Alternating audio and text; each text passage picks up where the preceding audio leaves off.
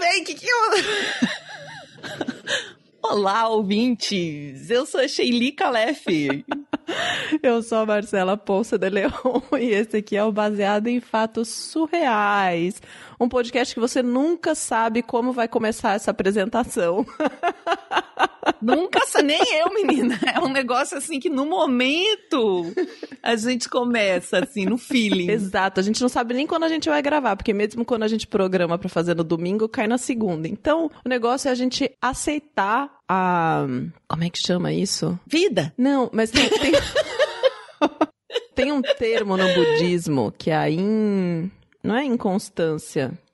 Esqueci o termo. Eu não sei. Esqueci o termo agora. Esqueci. Queria falar bonito. Mas é tipo quarentena, a gente não tá esperando e ela chega, né? A vida tá assim. É que eu pensei nisso quando você falou. Eu pensei na quarentena que também a gente não espera, ela chega, no vírus que a gente não espera, ele chega. A vida tá assim. Exato. Mas uma coisa você pode ter certeza: se você deu play nesse episódio, o que você vai escutar agora é o seguinte: nós aqui, do Baseado em Fatos Reais, contamos as histórias das nossas heroínas, que são as mulheres reais que estão do outro lado do radinho, que escreveram suas histórias ou gravaram as suas histórias e mandaram para o nosso e-mail, para o bfsurreais.gmail.com.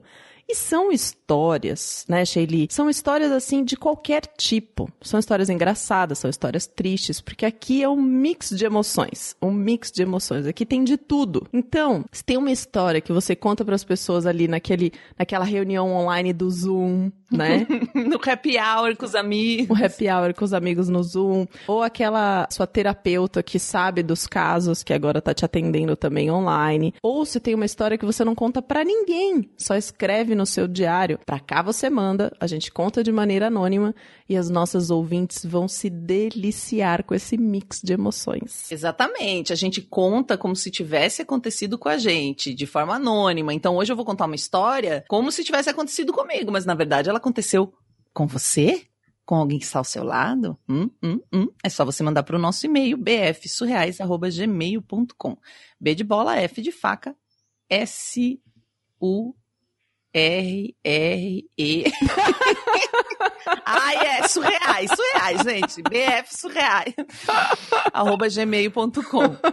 Shelly. Importante, antes da gente começar, a história de hoje é uma história intensa sobre como a nossa heroína se tornou a mulher que ela é. Uau! Então, vamos pro caso surreal.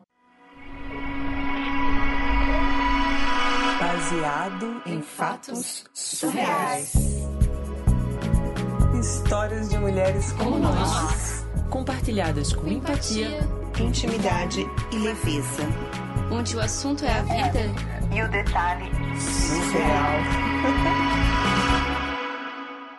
Sabe aquele sonho recorrente? um sonho que você sonha, sonha de novo, sonha de novo. Aí você sonha quando você é pequenininha, depois você, de uns anos você sonha, às vezes você sonha ele todas as noites seguidas, hum. durante uma semana, durante alguns dias. Se tem algum sonho assim? Uhum, já aconteceu, já aconteceu. Então, eu tive um sonho assim.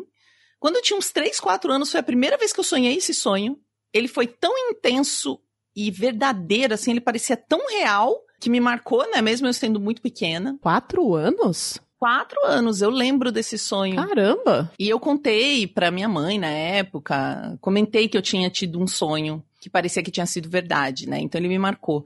E quando eu tinha uns 10 anos de idade, sonhei de novo. E sonhei assim, uma semana sonhando aquele sonho todo dia, todo dia, todo dia. Caramba! Então era um sonho muito real que se repetia muito, assim, mas sabe aquele sonho que você tem que se beliscar para ver se você estava dormindo mesmo, se aquilo aconteceu. Hum. E nesse sonho, eu tava na minha casa, sentada na mesa, assim, com um monte de gente em cima de mim, assim, tentando me fazer comer alguma coisa. Como se eu não quisesse comer e as pessoas quisessem que eu comesse alguma coisa. Tá. Minha mãe estava sentada na minha frente e de onde eu tava nessa mesa, na minha casa, eu podia ver um corredor que leva para a sala de estar. Uhum. E nesse corredor tinha uma cadeira de plástico. Sabe aquelas cadeiras brancas de plástico? Não era o lugar dela ficar nesse corredor.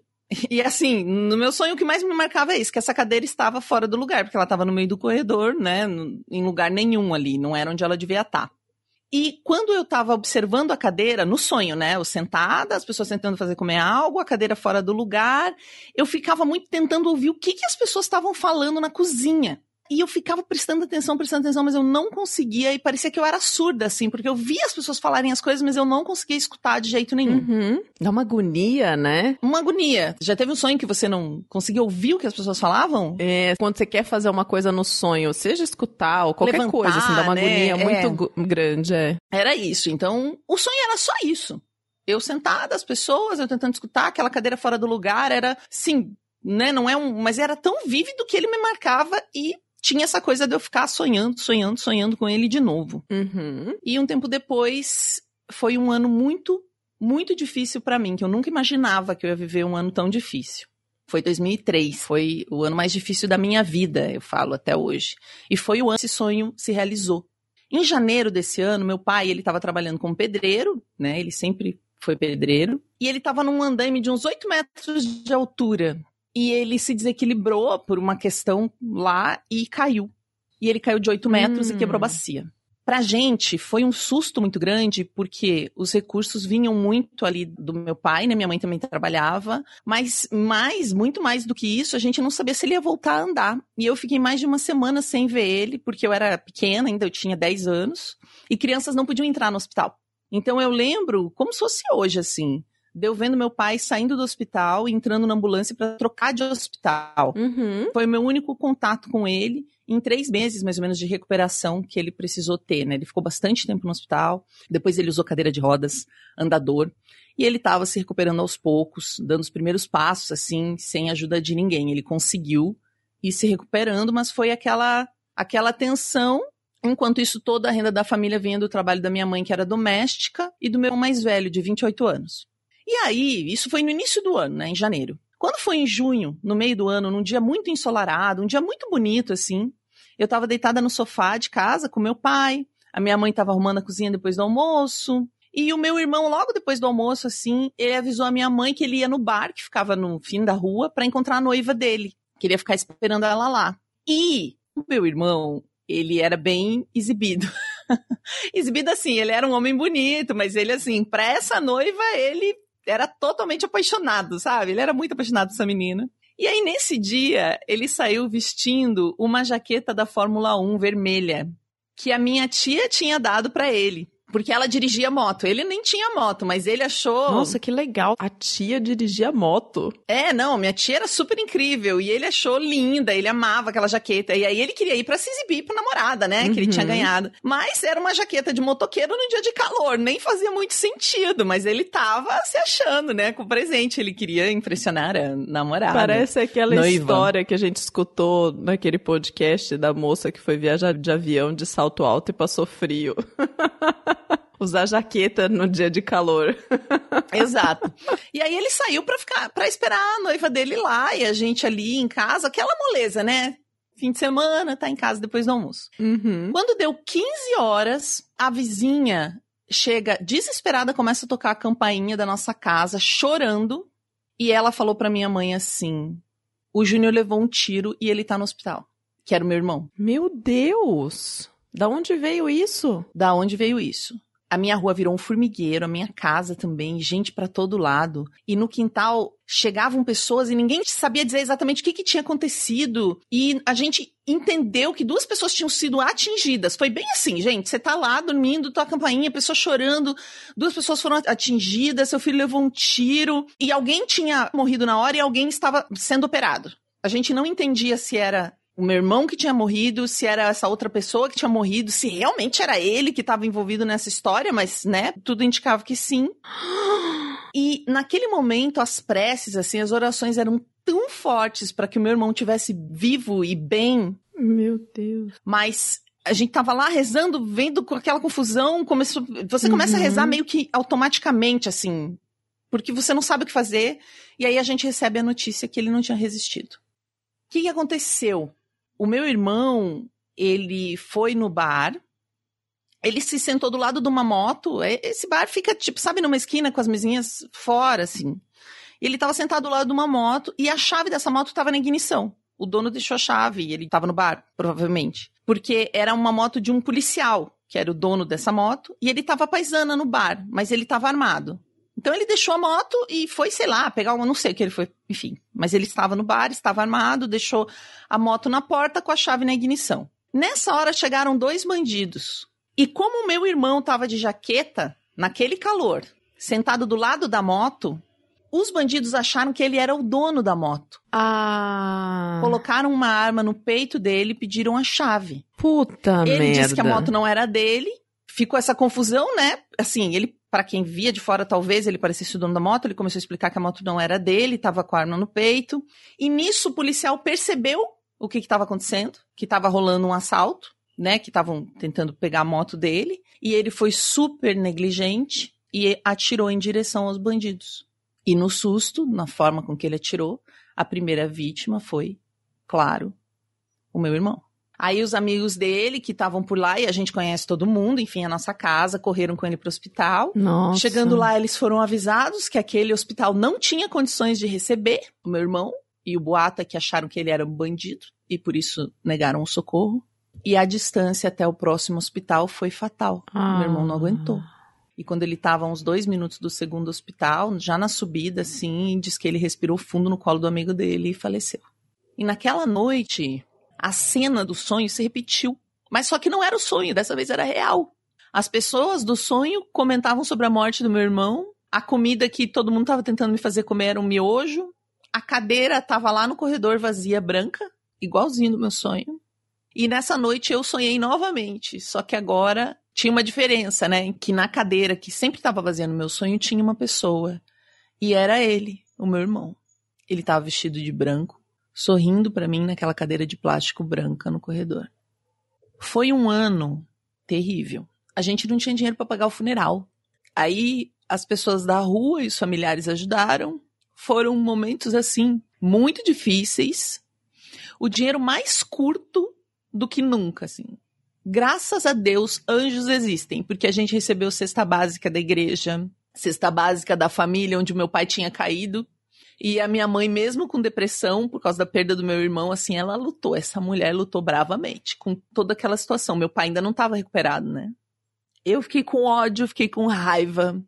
Eu queria muita vingança contra aqueles que fizeram isso com meu irmão. A minha raiva era principalmente do policial, que agiu de uma forma muito negligente. E ainda teve a capacidade de sair ileso pelos atos. Ele saiu, não aconteceu nada com ele.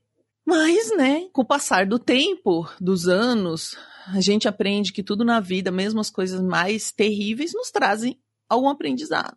A minha família com certeza tirou o aprendizado dela, assim. Nós já éramos muito unidos, a gente era bem parceiro mesmo, mas nós ficamos muito mais. E hoje a gente sabe que qualquer dificuldade é fichinha, porque nós temos a nossa família e nós temos bons amigos ao nosso lado. Hoje eu já tenho 26 anos e eu já ouvi muitas pessoas dizerem assim como eu sou forte, como eu sou diferente das pessoas da minha idade, sabe? Uhum. Ninguém apostava que a pessoa que passou necessidade, como eu passei assim com a minha família, teria muito sucesso. Mas eu tive, eu tenho e a nossa família também. A nossa fé ficou abalada também por muito tempo. Eu duvidava. É difícil, né? É, não, muito difícil. Eu não compreendia, sabe? Mas ninguém, ninguém entende. A vida e a morte são um mistério. E aí ficou uma lição para mim, né? Ficou a minha lição. E essa não foi a única vez que eu sonhei e os sonhos se realizaram, mas eu aprendi que eu não sou capaz de mudar o destino de ninguém. Pelo contrário, assim. Eu aprendi a dar valor, a respeitar os meus sonhos e tentar compreendê-los e não ter medo do que a vida me reserva. Acho que isso foi uma, talvez a principal lição, sabe? Dizem que cada pessoa tem uma missão aqui na Terra, e eu acredito que a missão do meu irmão foi me fazer crescer e me deixar uma grande marca de amor no coração. E uma marca de amor no coração de todo mundo que conheceu ele. Ele era muito amado por todos. E o meu amor por ele vai, com certeza, além de todas as vidas, ele vai continuar. Essa é a minha história.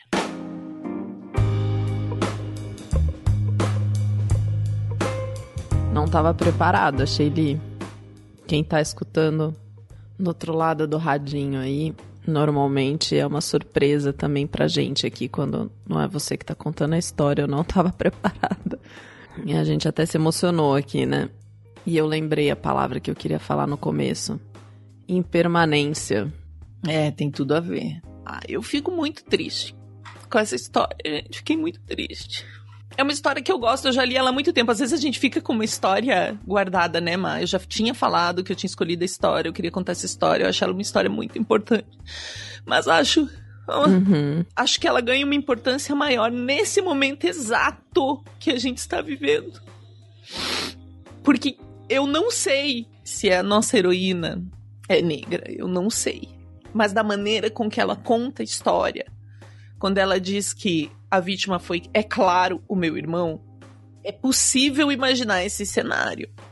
E mesmo que não seja só o fato de eu poder imaginar esse cenário assim, significa o tamanho da violência e também do racismo nesse momento Sim. que a gente teve o para quem tá ouvindo depois, né? Teve um rapaz morto a pancadas, um rapaz negro, e no, no dia seguinte uma outra pessoa branca fez algo muito pior do que ele fez no dia e não aconteceu nada. E a gente tem essa, essa discrepância, assim. Mas eu não sei, acho que eu fiquei pensando no medo que as minhas amigas têm, assim, de ir até a esquina, medo pelos filhos, medo de ter filho. Eu li essa semana uma amiga minha tá com um bebê de colo e ela fala: "Gente, eu tenho medo". Ela postou essa semana, Uhum. então desculpem se o comentário tá pior que a história, porque a história ela é triste, mas ela tem um final de resiliência e a nossa heroína é muito corajosa mesmo, né? Ela falou que isso virou uma marca na vida dela e ela até deseja uma feliz década pra todos nós que estamos ouvindo. Mas é muito difícil. Ontem eu decidi fazer um vídeo sobre isso com meu concunhado, que é negro bem retinto, assim, pra discutir, porque eu comecei a falar desse assunto nas minhas redes e as pessoas. Muita gente fala que é uma loucura. Tipo, começaram a criticar, dizendo que racismo não existe no país. É um negócio, gente, que não dá nem pra entrar, assim. E quem sou eu pra estar chorando, né? Nem vivo isso na pele, só acompanho, mas é, é algo assim. Às vezes parece uma. Uma luta muito. Mas é porque a gente tem, a gente infelizmente tem representantes no governo que estão dizendo que racismo não existe, né? Que não foi um caso de racismo e que Meu Deus, quando eu ouvi o que o Mourão falou, eu quase tive um troço. homem branco. Exatamente, exatamente. E acredita naquilo que tá falando, que é mais louco ainda. Ai, gente, perdão, assim, porque acho que eu tô cansado dessas coisas mesmo. Às vezes pesa um pouco mais, né? Mas não é todo dia que a gente tá cansado. Às vezes a gente consegue. É que ter. É muito comum no Brasil alguém da família ter sido morto por policiais. É muito comum. Por engano. Eu não tô. Gente, policiais são baga... Eu tenho amigos policiais, eu tenho muitos amigos policiais. É uma crítica à polícia como um todo. É uma cultura muito difícil. Não, é uma cultura muito difícil, é uma cultura muito difícil. Esses dias mesmo, antes desse caso do, do rapaz no supermercado, eu vi uma manchete da menina que teve metade do nariz arrancado por causa de um tiro de fuzil, assim. Todo dia a gente vê uma matéria como essa, de alguém que foi violentado e também tem toda aquela questão, a gente sabe que mães de meninos negros, né, tem que falar, corta seu cabelo, não vem tarde da noite, porque, sabe, vai ser revistado, vai ser pego, tipo, eles vivem com medo o tempo inteiro. É uma coisa muito louca, muito louca. Sim. Dá pra gente tirar muitas reflexões dessa história. O que é uma pessoa ter arma quando a arma tem o único objetivo de matar pessoas? Pra que uma arma? O que é uma moto comparada a uma vida de uma pessoa? Sabe, tem tantas coisas. Muito obrigada, heroína, por ter compartilhado essa história com a gente. Aqui a gente precisa falar de absolutamente tudo e é muito importante a gente falar disso e de todas as coisas que fazem parte da nossa vida. A gente espera que você que está aí do outro lado escutando essa história possa refletir sobre essa violência que é imposta à vida de tantos outros seres humanos e possa rever as suas ações e a maneira como você influencia quem tá na sua rede, assim, quem tá perto de você, com as suas ideias. Porque eu acho que a gente tem um- uma responsabilidade, sabe? De fazer a nossa parte também contaminar no bom sentido as pessoas que estão perto da gente, sabe? Elas serem provocadas. O julgamento que a gente faz das pessoas baseado em como elas se vestem. O julgamento que a gente faz do caráter das pessoas pela cor de pele. Quantos erros a gente comete por conta de emoção, Porque na emoção, o nosso julgamento está completamente comprometido. Como a corrupção favorece a violência, a criminalidade no Brasil. Que a gente acha que, que bandido não se beneficia dessa corrupção, mas é um. é uma espiral muito louca, gente. De uma coisa que justifica a outra, que. Enfim. E a educação, papel da educação. Bom, O excludente de licitude é não há crime quando o agente pratica o fato em estado de necessidade, legítima defesa, em estrito cumprimento do dever legal ou no exercício regular de direito. Que porra é essa? Assim, traduz pra mim. Não, é que, que se a pessoa estiver sobre forte emoção, alguma coisa assim, ela deveria ter a pena é, abaixada. E no caso era um policial, mas ele não estava de serviço. Só que provavelmente ele não foi punido por causa disso. E aquele projeto do Moro pretendia ampliar essa. Já existe isso, que um, um- um Uhum. agente, no exercício da sua função, ele pode acabar ferindo uma outra pessoa, porque ele tem mi- mil coisas que um policial tá fazendo, mas quando você pretende ampliar isso a mais do que já existe, você tá abrindo muita brecha para esse tipo de coisa. Então eu tava me sentindo fortemente emocionado que você citou essa coisa, né? Realmente a gente pode fazer coisas, mas eu não posso quando eu sou um agente da lei ficar fortemente emocionado, né? Eu tenho uma obrigação porque alguém pegou a minha moto, então eu tiro, é, enfim, eu queria só porque você tá falando uma, de uma coisa que é a gente pensar corretamente e influenciar corretamente. Correto é difícil nesses tempos. As coisas são amplas, então a gente precisa estudar as coisas. Um comentário, uma forma que a gente vê uma situação assim, vai nos fazer apoiar ou não uma lei que alguém está propondo, que é ampla, que vai atingir todas as pessoas. Então, essa história nos ajuda a pensar sobre isso também, né? Aquela decisãozinha, às vezes eu tô apoiando alguém e não tô lendo exatamente o que, que essa pessoa tá propondo, quem que isso vai afetar. A gente tá em momento de eleições, vamos para um segundo turno agora, já já tem eleição de novo. Então é de um pequenininho que vai para um grandão e cada um de nós tem uma responsabilidade nisso. Não sei se tá fazendo sentido. É, eu tava falando dessa coisa da gente refletir sobre os nossos preconceitos, nossos vieses, né? Pra gente não julgar as pessoas, agir corretamente nesse sentido, de você pensar duas vezes antes de você julgar as pessoas pelo que você tá vendo. E tentar não, não agir pela emoção a partir daquilo que a gente vê. Porque o nosso instinto animal, porque somos todos animais, é de que a gente haja baseado naqueles, nos nossos vieses, no que a gente enxerga e vá fazendo, né? Só que a gente, diferente dos outros animais, a gente tem consciência, a gente tem capacidade de refletir, a gente pode usar a nossa cabeça aqui para poder ponderar as questões. É nesse sentido que eu tava falando. Só que agora a gente foi por um caminho. Essa conversa vai transbordar este episódio. Então, nós vamos encerrar sem encerrar porque esse é um assunto que não tem que se encerrar nesse episódio. Estamos abertas para continuar conversando com vocês pelas redes, pelo e-mail, por outros lugares. Só queria agradecer muito a heroína por ter mandado essa história pra gente. Queria agradecer muito a Sheili por ter se entregado e ter contado essa história. A gente consegue sentir aqui a verdade disso. Quem tá do outro lado escutando. E agradecer especialmente as pessoas que apoiam esse podcast. Se você tá do outro lado do radinho e você faz parte dessas pessoas que compartilha com os amigos, que contribui financeiramente, sinta-se agradecida, porque nós honramos muito esse apoio que vocês dão para que a gente faça o baseado em fatos reais. E até o próximo caso surreal. Esse podcast foi editado por Domênica Mendes.